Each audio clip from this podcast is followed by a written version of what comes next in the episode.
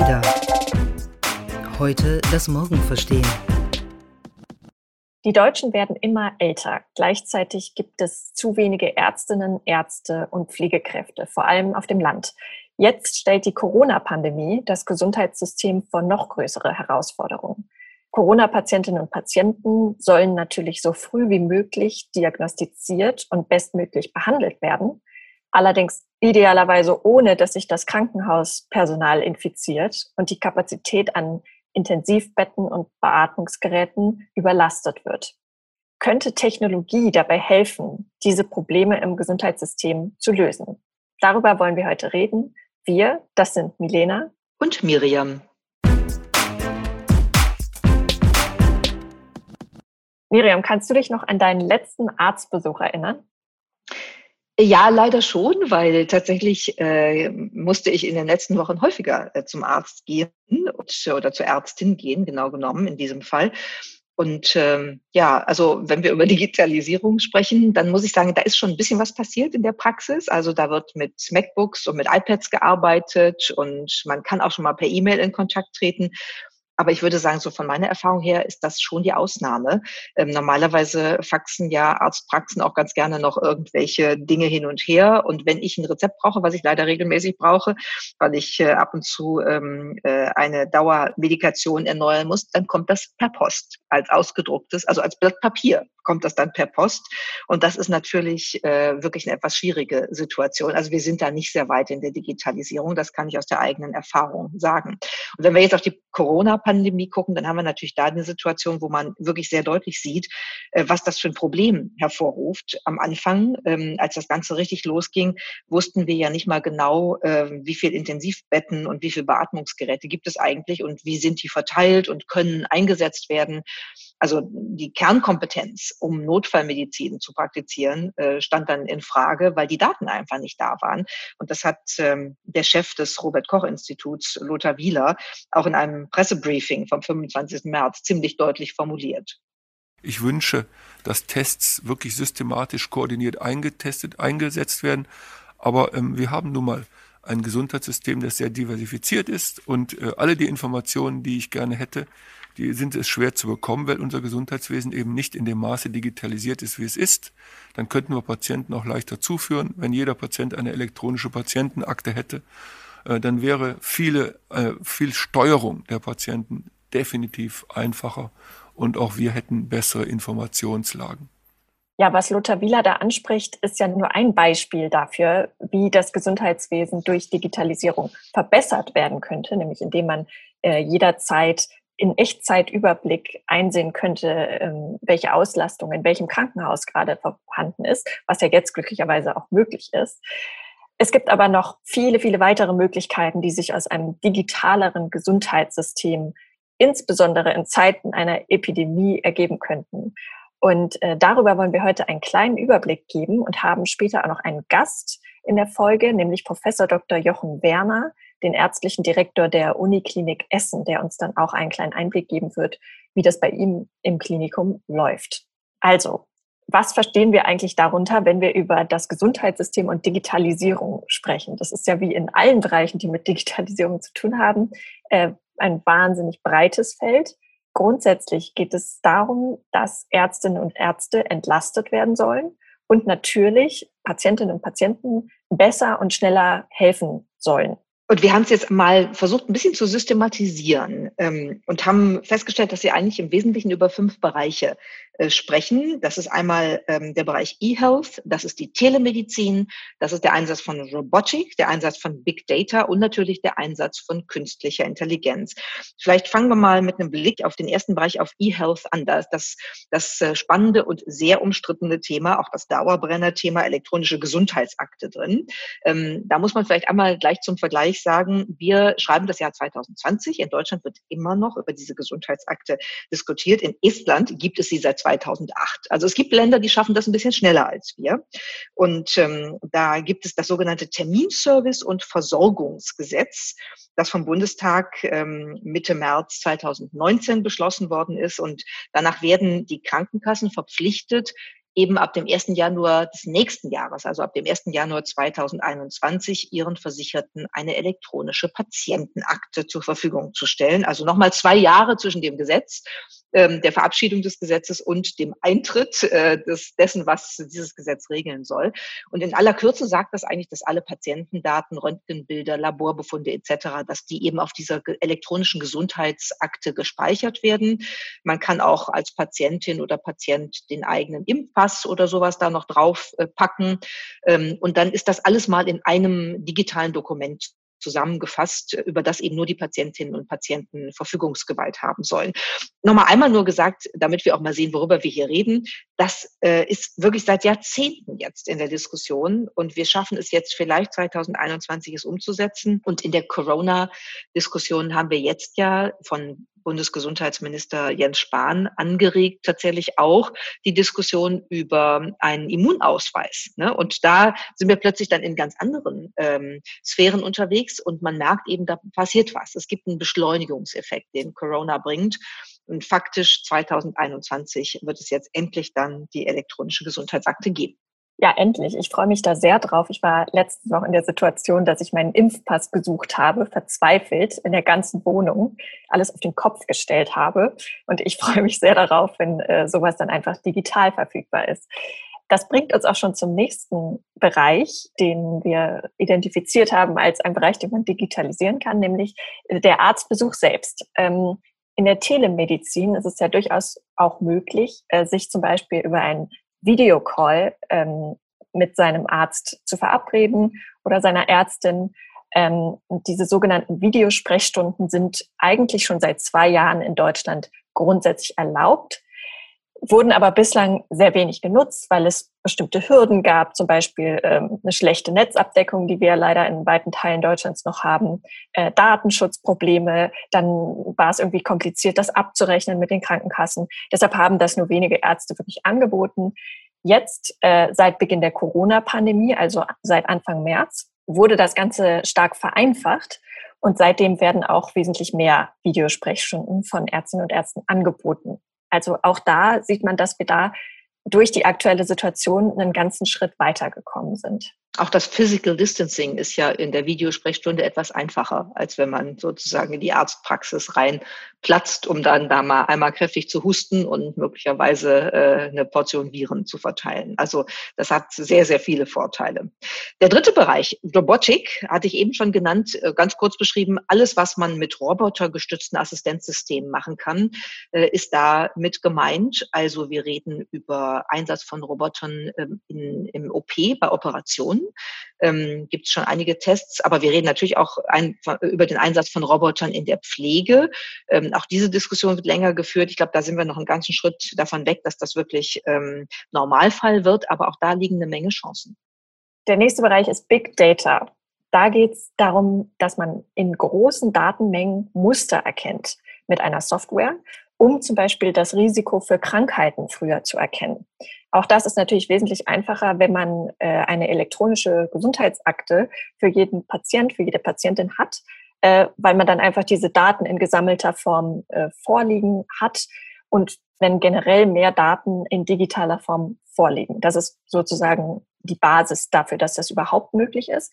Und das eröffnet dann auch neue Diagnostik- und Behandlungsmöglichkeiten.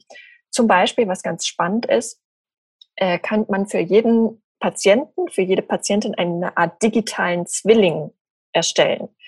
Also eine Computersimulation auf Basis meiner individuellen Gesundheitsdaten. Und dann könnte mein Arzt mir auf Basis dieser Daten sozusagen maßgeschneiderte Behandlungen anbieten. Das sind so Dinge, über die äh, man in diesem Bereich nachdenkt. Auch sehr spannend und äh, da steckt sehr viel drin. Aber wie gesagt, Grundvoraussetzungen sind gute Daten. Ja, was du jetzt beschrieben hast, Milena, hängt natürlich ganz eng mit dem fünften Bereich zusammen, mit dem Einsatz von künstlicher Intelligenz. Denn die Datenqualität, die Menge der Daten, die wir brauchen, um mithilfe von KI äh, wirklich Fortschritte zu erzielen, ist natürlich auch sehr relevant.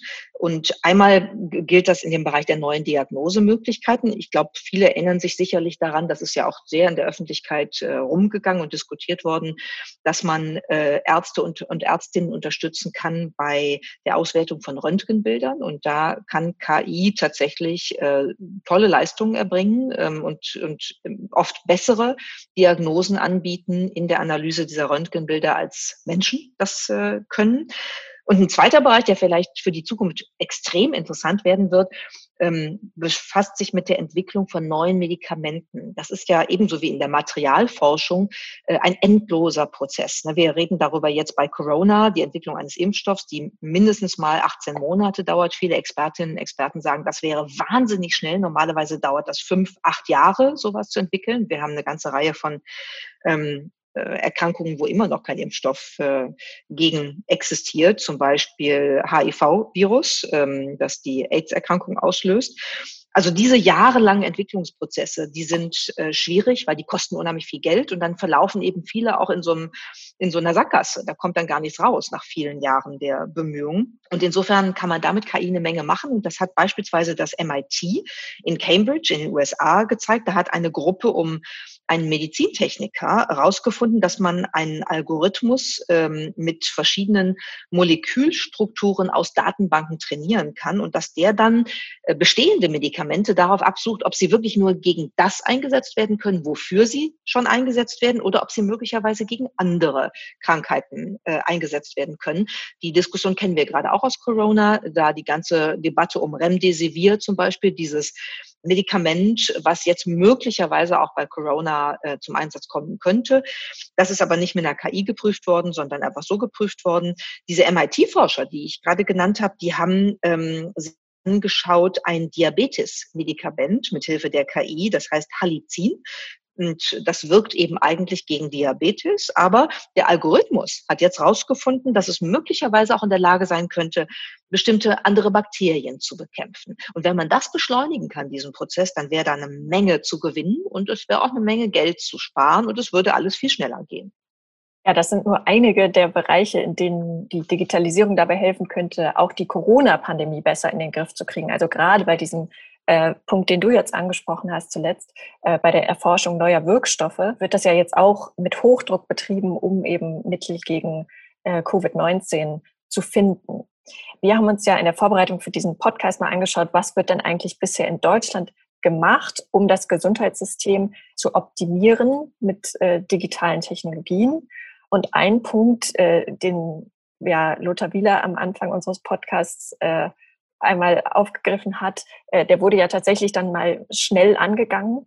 Es gibt jetzt mittlerweile eine digitale Plattform, ein Intensivregister, auf dem man in Echtzeit sich anschauen kann, wie viele Intensivbetten es in Deutschland gibt, wie ausgelastet die sind. Jetzt heute, Stand heute, 8. Mai, gibt es knapp 33.000 Intensivbetten in Deutschland und davon sind circa 20.000 belegt. Also das kann man sich da je nach Region auch anzeigen lassen. Ja, und dann haben wir natürlich auch äh, das, was du eben genannt hast. Wir haben inzwischen äh, Videosprechstunden, die Ärztinnen und Ärzte anbieten. Das ist ja mal ein Fortschritt. Und das Ärzteportal Yameda sagt, dass sich die Nutzung versiebenfacht hat. Also da ist richtig ein Sprung nach oben passiert.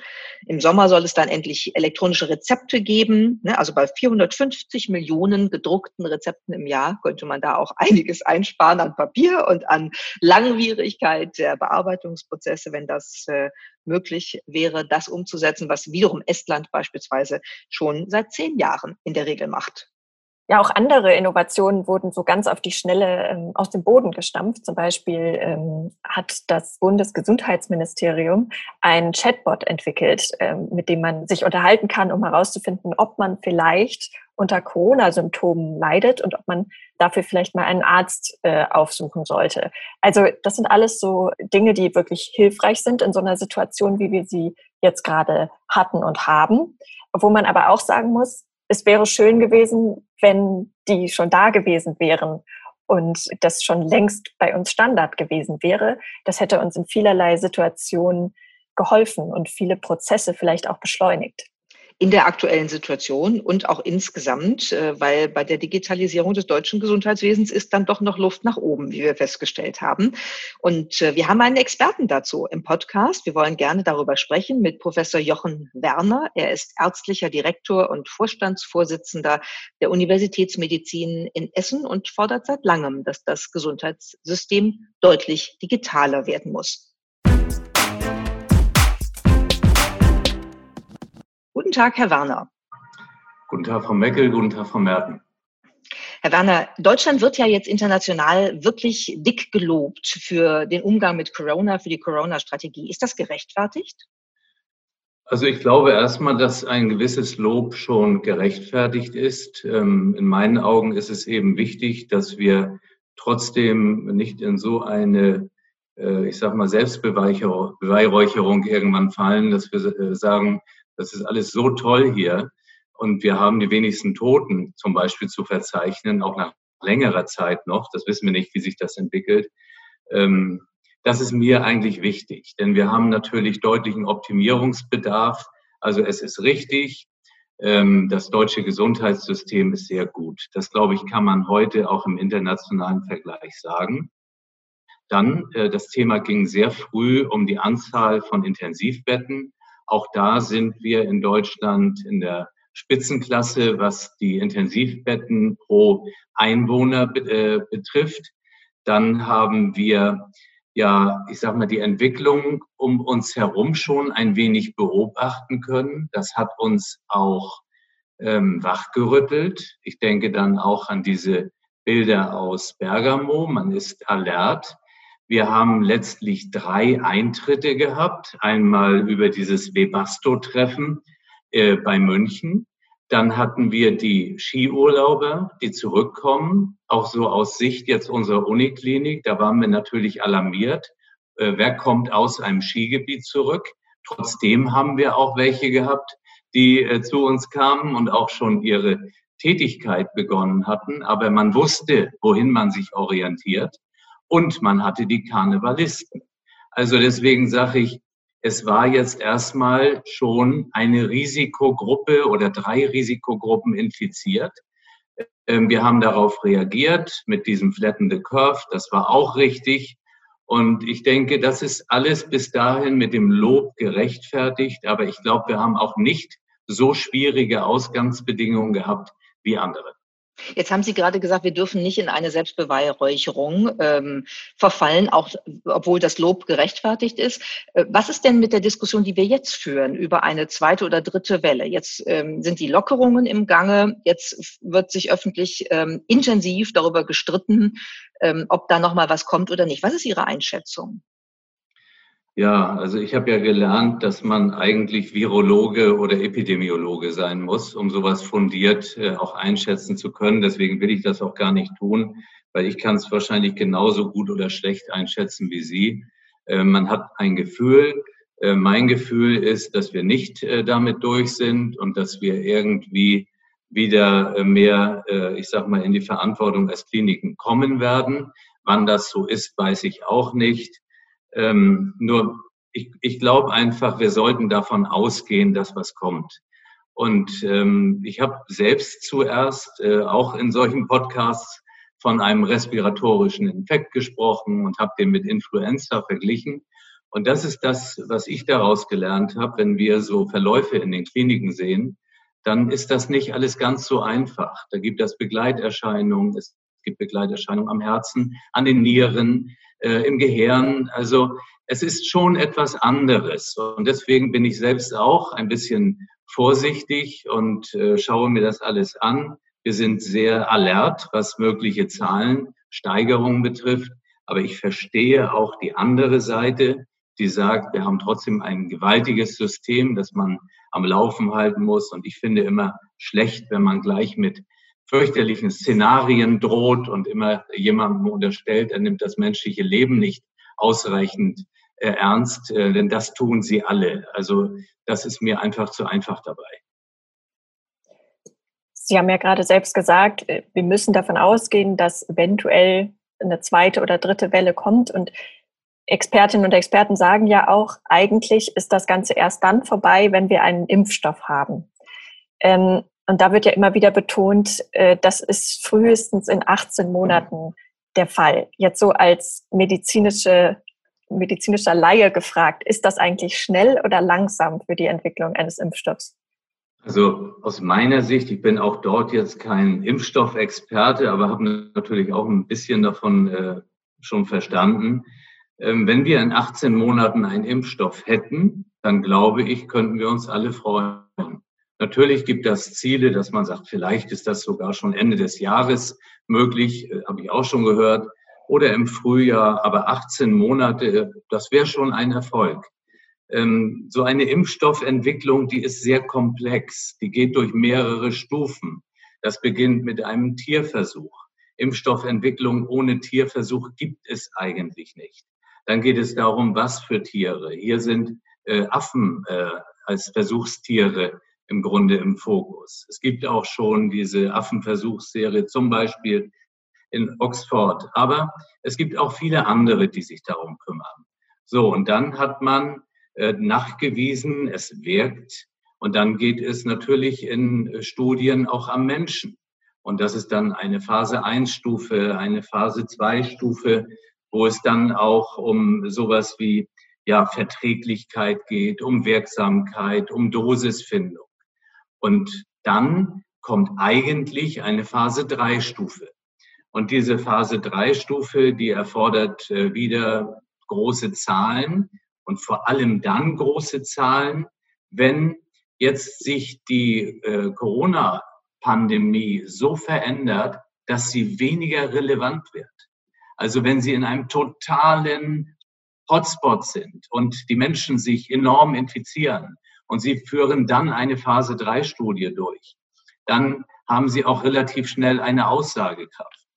Wenn es aber abgeebbt ist und Sie brauchen Risikopatienten, die sich dann infizieren, dann haben Sie plötzlich das Problem, dass Sie auch eine große Menge an Patienten benötigen. Und so kann das wieder komplexer werden. Also nur das, was ich Ihnen jetzt erzähle, das zeigt schon, es vergeht Monat um Monat, bis dann irgendwann jemand sagt, so, jetzt sind die Vorgaben erfüllt. Und dann kann man überlegen, verzichtet man vielleicht auf diese Phase 3 Stufe und vielleicht, das kennt man von Ebola, da hat man so Ringversuche gemacht, also aus dem Umfeld von Infizierten wieder alle geimpft und das analysiert. Aber da wird noch so viel zu diskutieren sein, dass ich glaube, 18 Monate wäre ein Erfolg. Und es gibt natürlich andere Viren auch. Äh, die sind jetzt auch nicht direkt vergleichbar, aber da versucht man seit vielen, vielen Jahren Impfstoffe äh, zu erzielen. Und ähm, das Ganze ist schon sehr komplex. Das hört sich tatsächlich so an, als würde uns das äh, noch eine ganze Weile begleiten und beschäftigen, das Thema. Ähm, wir haben uns gefragt, wie ist es denn für Sie persönlich jetzt in Ihrem Alltag im Krankenhaus? Ja, also ich erinnere mich noch gut, äh, bei uns ging das los mit unserer ersten Corona-Patientin. Das war am 2. März. Und äh, diese Patientin kam zu uns äh, mit Durchfall. Und Durchfall war zu dem Zeitpunkt noch nicht im Fokus als Covid-Symptom. Und so kam sie rein, wurde auch dann mit dem Notarztwagen angeliefert. Und ähm, dann, weil es der Patientin nicht gut ging und wir quasi Röntgendiagnostik der Lunge durchführten und das ein Bild war, wo man bei der 89-jährigen Patientin dann annahm, meine Güte, das könnte vielleicht tatsächlich dieses Covid sein, denn es gab ansonsten keine Verdachtsmomente, ähm, dann wurde sie positiv getestet. Dann setzte die Testung vom Gesundheitsamt ein oder die Analyse. Es wurden Leute in Quarantäne geschickt und dann haben wir plötzlich so über 40 Personen in Quarantäne. Nun können Sie sich vorstellen, Sie haben Pflegenotstand und Sie nehmen eine ganz große Gruppe aus irgendeinem Bereich raus. Das bringt schon was durcheinander. Also damit waren wir, ich sag mal, gleich äh, ähm, geerdet, was äh, Covid betrifft. Und äh, leider war es dann auch noch die Patientin, die als erste in Deutschland verstarb. Und äh, da haben wir diese ganze Thematik mitbekommen. Also ich sage mal, wir haben uns damit schon sehr, sehr auseinandergesetzt und sehr früh. Dann haben wir unseren ganzen Betrieb umstrukturiert. Wir haben einen Non-Covid-Bereich und einen Covid-Bereich aufgebaut und ähm, haben damit aber auch Hunderte von Betten freigehalten. Wir haben gesagt, dass die onkologischen Patienten oder andere Patienten, die potenziell vital bedroht sind, behandelt werden. Aber andere, da haben wir natürlich gesagt, die behandeln wir jetzt nicht. So, nun haben Sie diese Situation und dann können Sie das heute anordnen, dann wird es gemacht. Aber damit ist ja auch noch nicht ein, ein Arbeitsalltag irgendwie vorgeplant. Das hat bedeutet, wir haben ganz viele Menschen geschult. Wir haben Freiwillige gesucht und denen gesagt, möchten Sie vielleicht aus dem Non-Covid-Bereich im Covid-Bereich mitarbeiten? Sie kommen jetzt normal nicht aus der Notfallmedizin, aber wir bieten Ihnen ein Schulungsprogramm an. Und das ist dann parallel über Wochen gelaufen. Heute haben wir eine sehr gut funktionierende Struktur. Wir hatten bei uns im Höchstmaß 65 stationär behandelte Patienten und jetzt sind wir so bei 40. Jetzt sind wir gefordert, wieder in eine, wie man dann sagt, neue Normalität bei Covid äh, zu übertreten. Aber äh, wir müssen uns eben auch vor Augen führen, auch das geht nicht so schnell, weil wir vorhandene Strukturen, keiner weiß, was in der Zukunft ist, jetzt auch nicht komplett abbauen wollen, sondern wir wollen die Strukturen schon erhalten. Wir wollen die anderen Patienten behandeln, aber es hat ganz, ganz viel auch mit einer begleitenden Analyse zu tun. Sie haben ja jetzt äh, gerade gesagt, das ist eine oder gerade beschrieben, wie es eine permanente Transformation ist, die Sie jeden Tag leisten müssen. Äh, ein Bereich, der uns natürlich bei ADA immer interessiert, ist ja auch das Thema Digitalisierung. Und man könnte sagen, wir erleben in ganz vielen gesellschaftlichen Bereichen, aber eben auch in der Medizin und Gesundheitsvorsorge, dass ähm, Fürsorge, dass das wirklich einen Schwung gibt, dass wir sozusagen in die Digitalisierung reingeworfen worden sind. Wo sehen Sie da die größten Chancen? Ja, damit sind Sie auch bei meinem Lieblingsthema. Also ich habe ja früher selbst als Klinikdirektor gearbeitet und war viel in Patientenbehandlungen eingebunden. Aber es gab Dinge, die haben mich einfach immer gestört. Und dann kam ich mehr ins Krankenhausmanagement, wechselte 2015 nach Essen und wir haben die Wandlung in ein Smart Hospital als Unternehmensziel ausgerufen und verfolgen das seitdem sehr intensiv. Zuerst mal müssen, muss diese Digitalisierung in den Köpfen passieren. Sie brauchen wirklich einen riesigen Change-Prozess. Wir haben da ganz viel zu getan, Kommunikation von vorne bis hinten, nach extern und nach intern und haben diese Zeit auch genutzt. Wir sind auch in der Technologie weitergekommen. Aber mir ist es wichtig, das zu sagen, dass man nicht immer nur die Technik sieht.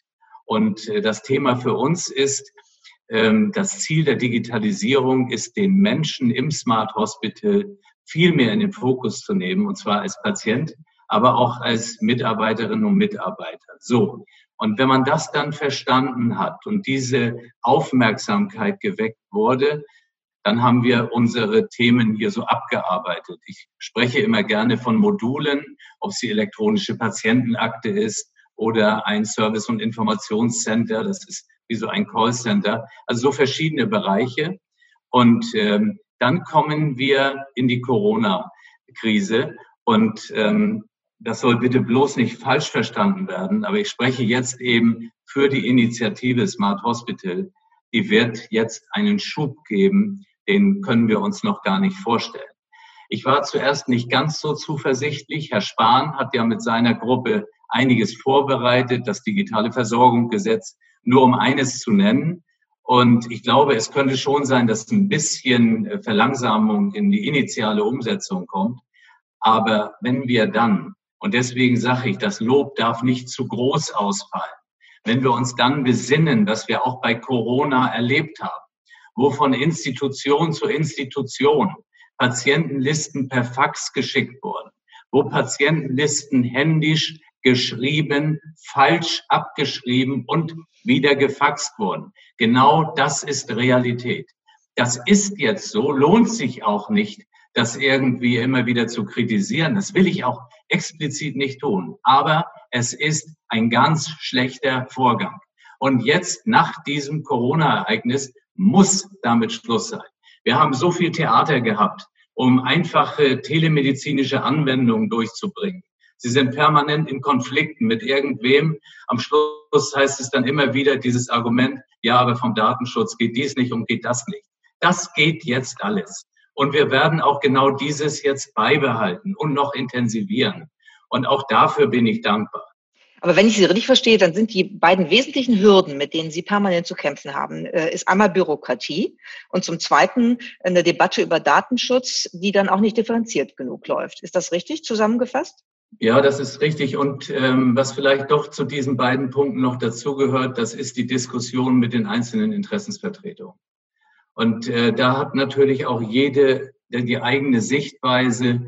Äh, das ist im Einzelnen dann auch immer wieder richtig, aber das ist ja die äh, unglaubliche Potenzierung des Föderalismus, ähm, was schon überhaupt schwierig ist, in Deutschland das umzusetzen. Und dann hat ja noch jeder Verband da seine eigenen Regularien.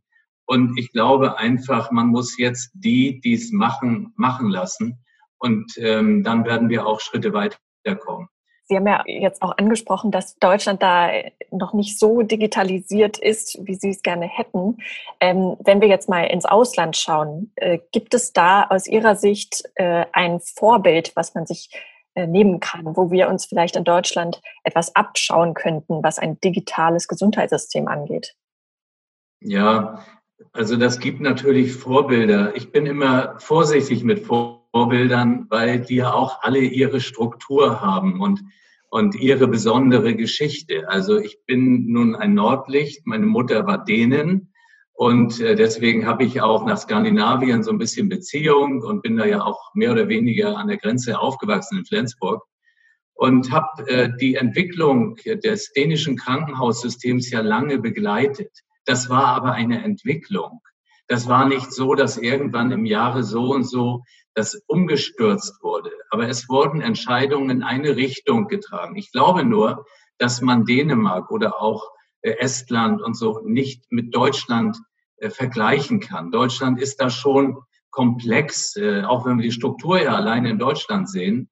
Und das ist auch so ein bisschen jetzt dieses ganze, komme ich nochmal ganz kurz zu Corona.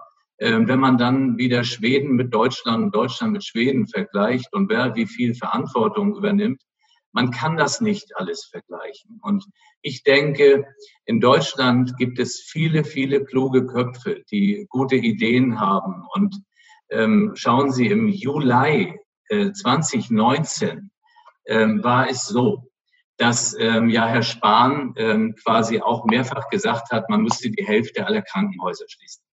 Die Bertelsmann-Studie hat im Grunde das Gleiche gezeigt.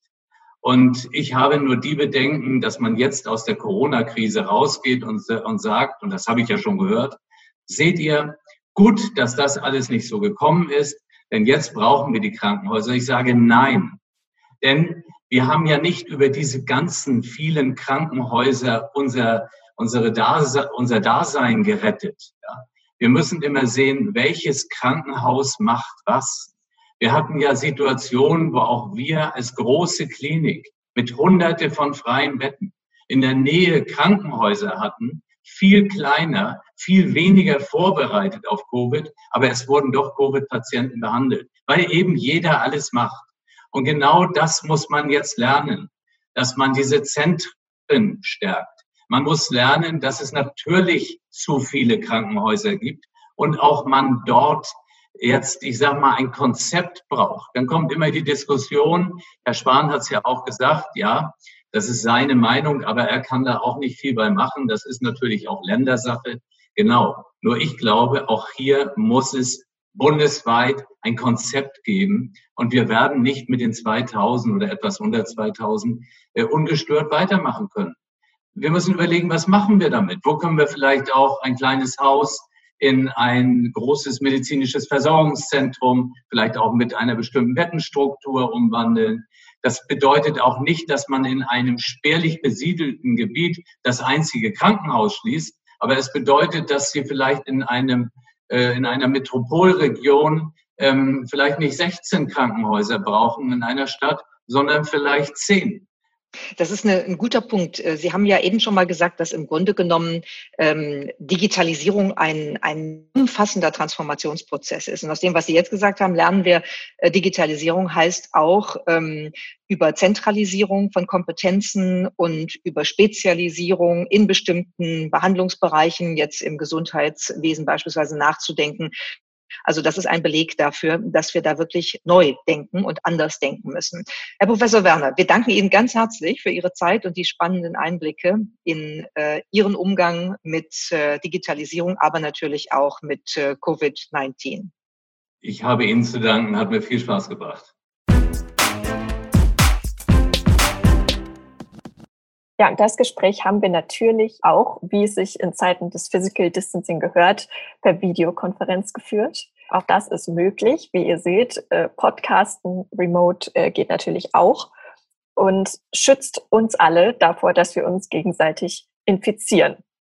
Ein Defizit, was äh, ich äh, dringend beschlossen oder behoben wissen möchte, äh, wäre dann noch die, die digitale Schutzmaske. Ich würde mich sehr freuen, wenn ich irgendwie mit einer App die an- und ausschalten könnte. Ähm, so ein bisschen wie Darth Vader vielleicht äh, aus Star Wars, weil dieses ewige Aufziehen und Abziehen dieser Schutzmaske, wenn ich in den Laden gehe oder so, finde ich ein bisschen anstrengend und ich kriege irgendwie auch keine Luft darunter, muss ich sagen. Ich trage sie natürlich ganz, ganz äh, äh, vorschriftsgemäß in jedem Einkaufsladen, im öffentlichen Nahverkehr, aber richtig schön ist es nicht. Ne? Man kann auch gar kein Eis essen damit so richtig. Das kann ich gut nachvollziehen. Ähm, und da merkt man auch mal wieder, wie stark reizbar man schon geworden ist durch die ganzen Bequemlichkeiten der Digitalisierung, die man sich so, äh, an die man sich so gewöhnt hat. Mich nervt es zum Beispiel total, dass mich mein Handy nicht erkennt, wenn ich die Schutzmaske anhabe und ich das mit meinem Gesicht entsperren möchte und äh, denke dann regelmäßig, äh, wow, so weit ist es schon gekommen, dass mich das jetzt schon dermaßen aufregt. Aber vielleicht kann da jemand auch mal was entwickeln, äh, dass mein Handy mich auch auf andere Art und Weise wieder erkennt. Genau, wenn wir nämlich die elektronische Patientenakte haben, die dann möglicherweise auch auf dem Handy zugänglich ist, dann wäre es schön, wenn das Handy auch überhaupt mal aufgeht erst, damit man sie benutzen kann, auch wenn man eine Schutzmaske tragen muss. Ja, also es gibt noch viel zu tun in der Digitalisierung des deutschen Gesundheitswesens. Das war der ADA-Podcast Heute das Morgen verstehen. Entwickelt wird unser Podcast von der gesamten ADA-Redaktion, einem Teil der Handelsblatt Media Group. Produziert werden unsere Folgen in Düsseldorf und zwar von unserem wunderbaren Tonmeister Julian Stephan. Wenn ihr unsere Arbeit unterstützen möchtet, dann könnt ihr das am allerbesten, indem ihr unser ADA-Magazin abonniert und unserem Podcast bei iTunes 5 Sterne verleiht. Mehr Infos findet ihr unter join-ada.com.